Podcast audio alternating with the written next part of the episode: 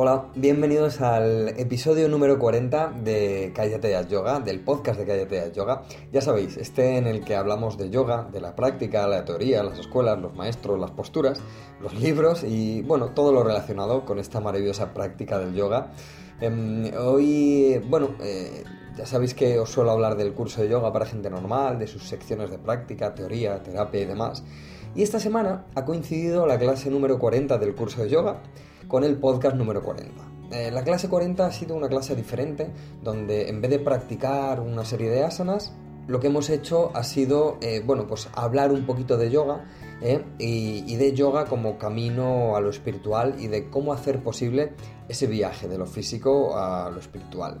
Hemos hablado de la sencillez como vehículo para ese gran viaje y cómo transformarnos de fuera adentro. Así que hoy, en este episodio 40, quiero compartir eh, una parte de esa clase número 40 del curso de yoga eh, aquí con todos los oyentes del podcast. Eh, espero que os guste y espero vuestros comentarios en la web. Venga, os dejo con, este audio de la clase. Namaste. Pensando en las asanas y, en ese en ese refinamiento físico y en ese Em, acercamiento de lo físico a lo emocional y a lo espiritual que nos dan las asanas. Em, pensando en todo eso, em, pienso y, reflexiono sobre nuestra práctica de yoga. Eh, ya sabéis que en los podcasts yo soy muy, muy insistente en, la, eh, en traspasar la línea de lo físico, en traspasar la línea, la línea de, de las asanas y llevarnos de las asanas a llama y ni llama, todos esos preceptos eh, morales, por decirlo de alguna manera, o que tienen que ver con, la relación que tenemos con nosotros mismos y con los demás. ¿eh? En, llevar la parte de física de asana a, esa parte de llama y ni llama, porque lo hay. ¿eh? Hay, hay ese camino que une esas dos, esas dos partes del yoga. Entonces, lo primero que quería hablar es de, de, lo normal y de lo espiritual. Em, pienso en eh, grandes maestros, en los más grandes maestros que, me, pueden venir a la memoria y, siempre me vienen a, la cabeza dos. Em, dos o tres. Eh, eh, pero siempre me vienen Gandhi, el maestro Gandhi y, el Dalai Lama. Personas que han alcanzado el máximo nivel de espiritualidad que creo que podemos estar de acuerdo. Eh, y sin embargo, dos personas que, siempre han buscado la normalidad en su vida. Gandhi decía que solo quería convertirse en el ser humano más sencillo posible. Em, entonces, siempre creo que hay que buscar que nuestra práctica de yoga refine em, esa parte de sencillez, esa parte de normalidad eh, porque creo que ese es el camino a lo espiritual, es el camino directo a lo más espiritual. Si el yoga eh, al final alimenta nuestra soberbia o, nuestro ego, eh, en cualquier parte que sea, em, si no nos refina los juicios que tenemos con nosotros mismos y con los demás, si no refina esa parte más oscura y nos va, a hacer, y nos va haciendo unos seres más llenos de espiritualidad, entre comillas, y más iluminados, entre comillas, em, creo que perdemos, perdemos de vista lo que es el yoga de verdad. Em, creo que un año después de ponernos a hacer yoga, eh, la mejor pregunta que nos podemos hacer es, ¿soy más normal que hace un año? ¿He refinado más mis acciones normales del día a día con respecto a hace un año? Eh, como decía Owen Dyer, eh, hoy soy mejor que, hace un año, eh, o, mejor que hace tres años, o mejor que hace cinco años. Y, creo que ese ser mejor tiene que ver con la sencillez, con la normalidad, con la generosidad, y, y que ese es el refinamiento espiritual con mayúsculas. El hoy soy más sencillo que hace un año, hoy soy más normal que hace un año, soy más accesible que hace un año a las personas a las que me rodean, a las que no me rodean, pero que, tengo en, contacto con ellas en algún momento de mi viaje, de mi viaje espiritual. Entonces, si puedo contestar que sí, soy más sencillo, que sí, soy más normal, y que la práctica de yoga me ayuda en esa sencillez y en esa normalidad, creo que entonces sí que podamos hablar de, espiritualidad. Em, humildad, sencillez, eh, creo que eso sí está directamente relacionado con lo, espiritual. Entonces, em, ese camino de sencillez, ese camino de, espiritualidad, puede llevarnos a que las asanas y el vehículo del ser em, contacte con ese sí mismo interior. Eh, decía en la clase 39, ¿no? Que, que seguro, seguro que los que hacemos yoga tenemos ese contacto directo del, sí mismo pequeñito con el sí mismo interior, digamos, o el sí mismo interior con, ese sí mismo absoluto. Y, creo que, de eso va la práctica de yoga que, y, de que eso va eh, o debería ir nuestra práctica de asanas. El vehículo del ser como instrumento para tocar el sí mismo interior, como instrumento para tocar el sí mismo absoluto no para tocar eh, nuestra arrogancia, no para tocar nuestros juicios, no para tocar nuestra soberbia. Eh, porque claro, cuando uno siente el contacto con ese sí mismo absoluto y se refina de alguna manera, a veces el contacto con la verdad o con la realidad eh, puede nublarnos un poco y, hacernos creer que tenemos la razón en ciertas cosas y que mm, esa razón que vemos con tanta claridad em, eh, deberían verlo todos, ¿no? Y entonces eh, eso puede aumentar nuestros juicios. Con lo que si aumentamos nuestra sabiduría, no podemos aumentar nuestros juicios, sino que deberíamos aumentar la manera em, en la que vemos a los demás eh, de una manera cordial, em, no paternalista, pero bueno, si vemos a alguien que, es como si ves a un niño, ¿no? Haciendo algo mal, em, y bueno, lo tratas como, y perdón, eh, que, esto lo digo con, toda la humildad que pueda, pero pero si ves a un niño, ¿no? Haciendo algo mal que, y, bueno, a veces puedes regañar a un niño, pero a veces te das cuenta que simplemente por desconocimiento y lo que haces es explicarle, ¿no? Entonces creo que nuestro refinamiento a través del vehículo del ser que toca el sí mismo interior, que toca el sí mismo absoluto, que, tiene que ver con la sabiduría y con lo que vamos siendo mejores, mejores que hace un año, esto no podemos trasladarlo a un juicio, no podemos trasladarlo a la, ignorancia, a la, arrogancia y a la soberbia, sino que tenemos que trasladarlo a la cordialidad, a la cercanía, a, estar abiertos a los demás y, que tiene que ver con todo esto. ¿no? Entonces, eh, utilizamos eh, asana y pranayama como objeto de, de mejora física pero nos va a llevar a la mejora emocional, a la mejora psicológica, a la mejora espiritual y eso nos tiene que llevar a la mejora completa de nuestro sí mismo, de ese contacto con el sí mismo absoluto y de que esa comunicación entre todas esas partes em, sea elevada, sea sencilla, sea humilde, sea generosa, sea cordial y, mm, y que sea normal y que sea normal. Em, al menos en este curso, que es el curso de, yoga para gente normal. y podríamos llamarlo curso de yoga para gente normal que quiere ser más normal, que quiere ser más sencilla, que, quiere refinarse de verdad no, y, no estar por encima de los demás, que quiere estar por encima de sí mismo y, nada más. Entonces, quizá estarás pensando, yo no me creo más que los demás, ni yo. Lo sé, lo sé. Pero a veces pasa que, cuanto más te metes en lo espiritual, eh, se, te va un poco la, olla y, puedes mirar por encima del hombro a los demás. Así que bajemos con los pies a la tierra. Eh, me habéis oído decir una, frase que, hace tiempo me dijo mi profesor y, que me, impactó y, la llevo por bandera y es, estamos aquí para transformarnos en la materia, así que no podemos olvidarnos de, del cuerpo físico y tenemos que usarlo, que tenemos que utilizarlo para, transformarnos en, la materia o con la materia y llevar esto a, lo espiritual. Em, y bueno, creo, creo que esto es todo lo que, lo que quería decir de esta normalidad, sencillez y esta analogía con, lo sabio y con lo espiritual. Entonces, al final, eh, la gran pregunta es cómo llevamos eh, nuestra práctica de yoga de lo físico a, lo espiritual.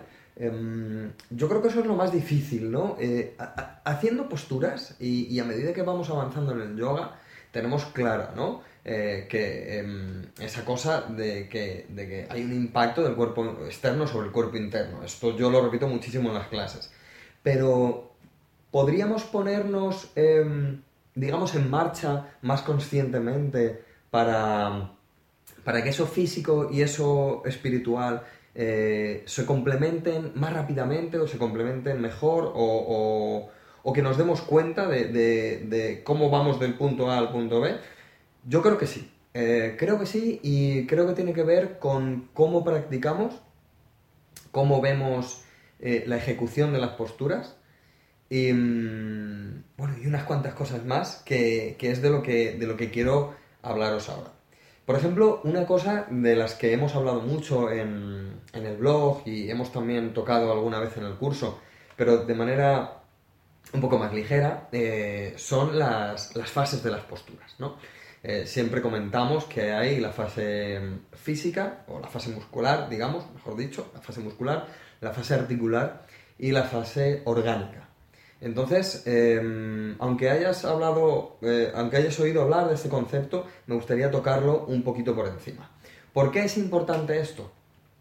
Porque em, si hay tres fases en una postura, muscular, articular y orgánica, en cuanto perdemos de vista una de las fases, em, la postura va a hacerse, digamos, más agresiva o por lo menos no va a tener un equilibrio en sus elementos capaz de llevarnos de ese cuerpo externo al cuerpo interno. ¿eh? No va a tener los elementos para llevarnos de ese cuerpo externo a ese cuerpo interno. Entonces, si hablamos de Tadasana como la primera postura de yoga, eh, esta postura en la que estamos de pie, eh, Tadasana.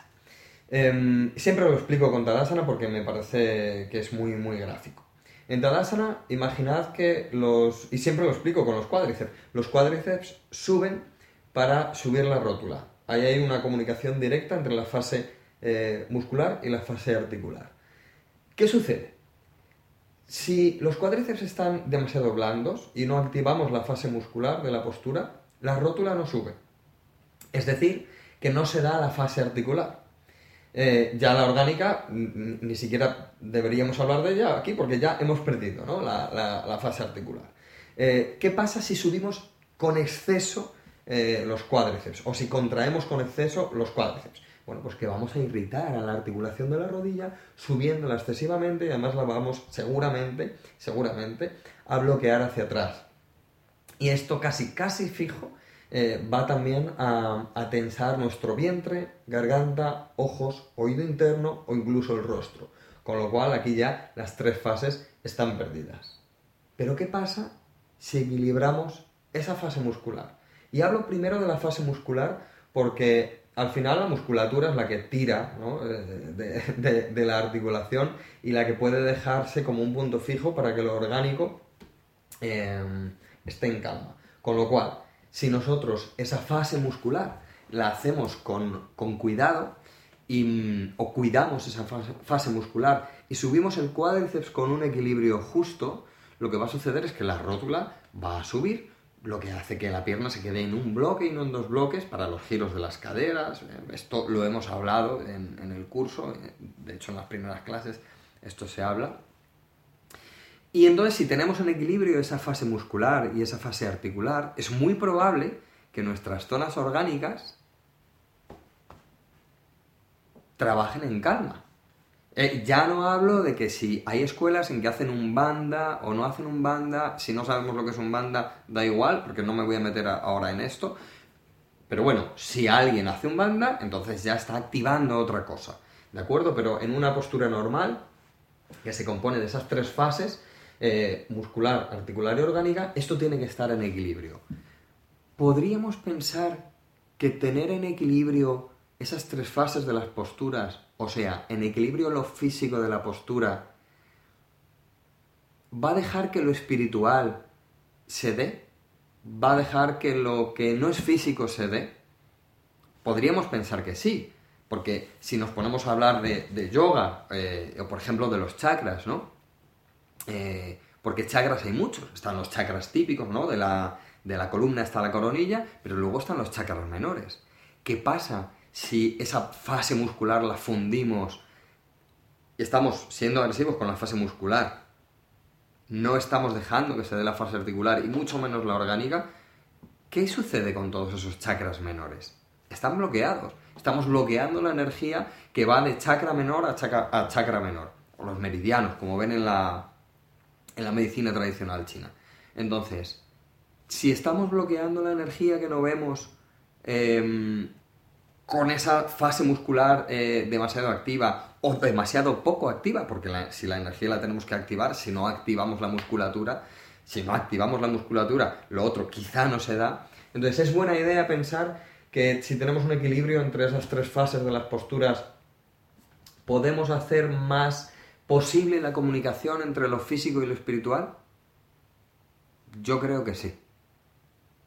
Entonces, en la primera parte del vídeo hablábamos de qué queremos con lo espiritual, que es la sencillez y la normalidad que nos va a llevar a la sabiduría.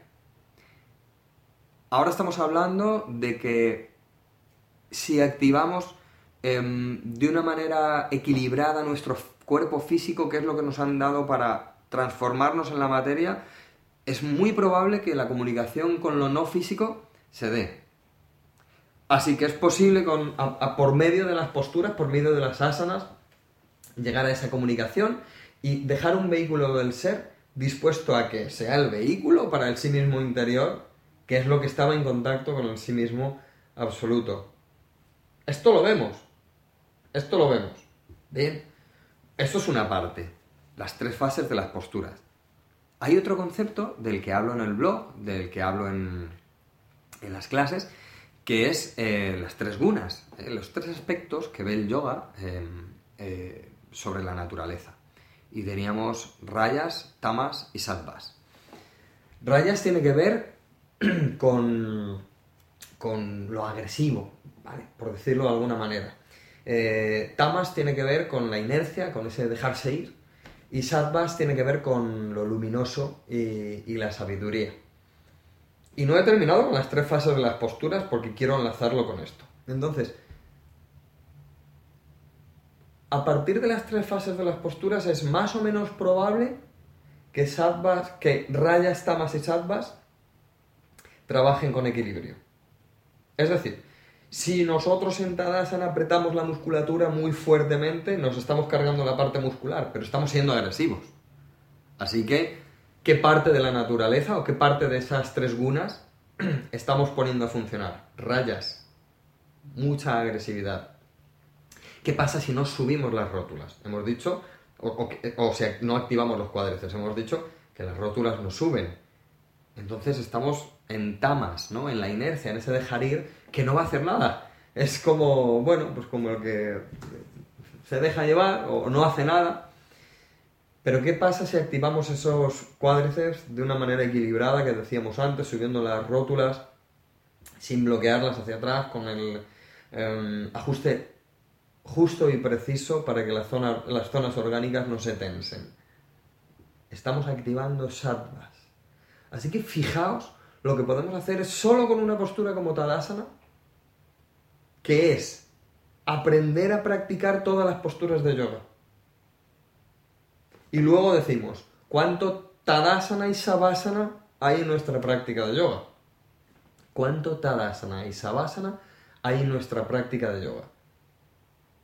Así que esas tres fases de las posturas nos tienen que llevar a un equilibrio de las tres gunas, con lo que con el vehículo del ser, insisto, podamos despertar al sí mismo pequeñito que tiene contacto con el sí mismo absoluto, que decíamos que nos refina y nos hace mejores que hace un año. Pero si tenemos ese punto de vista, ese punto de vista en mi práctica, en el que quiero mejorar por fuera para mejorar por dentro, y ese mejorar por dentro como contacto con lo más elevado, y la sabiduría que me va a dar, es algo para hacerme más normal, más sencillo, más accesible y mejor que hace un año. Así que yo creo que este es el punto de, partida para que se den esos, esos elementos de unión en el yoga. Pero además, si solo estamos interesados en lo físico, el equilibrio muscular, articular y orgánico es lo que mejor nos va a venir.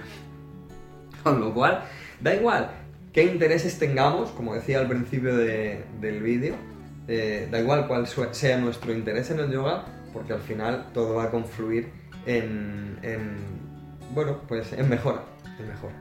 Al final en mejora. Da igual que mejora, por fuera, por dentro, en contacto con lo más elevado, va a ser de mejora. Y nada más. Em, creo que era una clase necesaria, que era una clase que teníamos que hacer, teníamos que sentarnos y, ver, bueno, pues todo esto, ¿no? Todo esto que al final, eh, haciendo las posturas, no lo vemos. Em,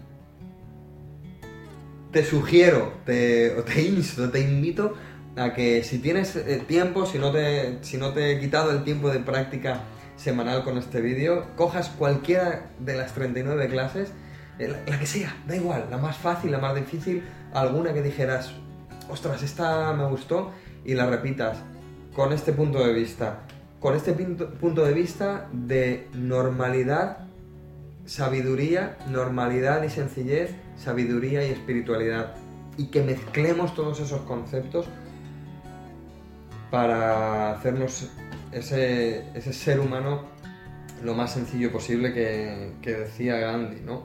Eh, para poder hacernos las preguntas de ¿estoy integrando de verdad todo eso que me da el yoga, todos los llamas, todos los niyamas, todo eso que me da el yoga, lo estoy integrando? O, miro por encima del hombro a un yogi que sabe menos que yo, o, le ayudo. Fijaos, ¿eh? qué, qué sencillo. Eh, ¿Qué hago? ¿Ayudo a uno que, que sabe un poco menos que yo y aprendo de uno que sabe más que yo? ¿O no? Eh, esa sería una buena integración de, todo esto con, con, el yoga, ¿no? o del yoga con, todo esto que hemos hablado.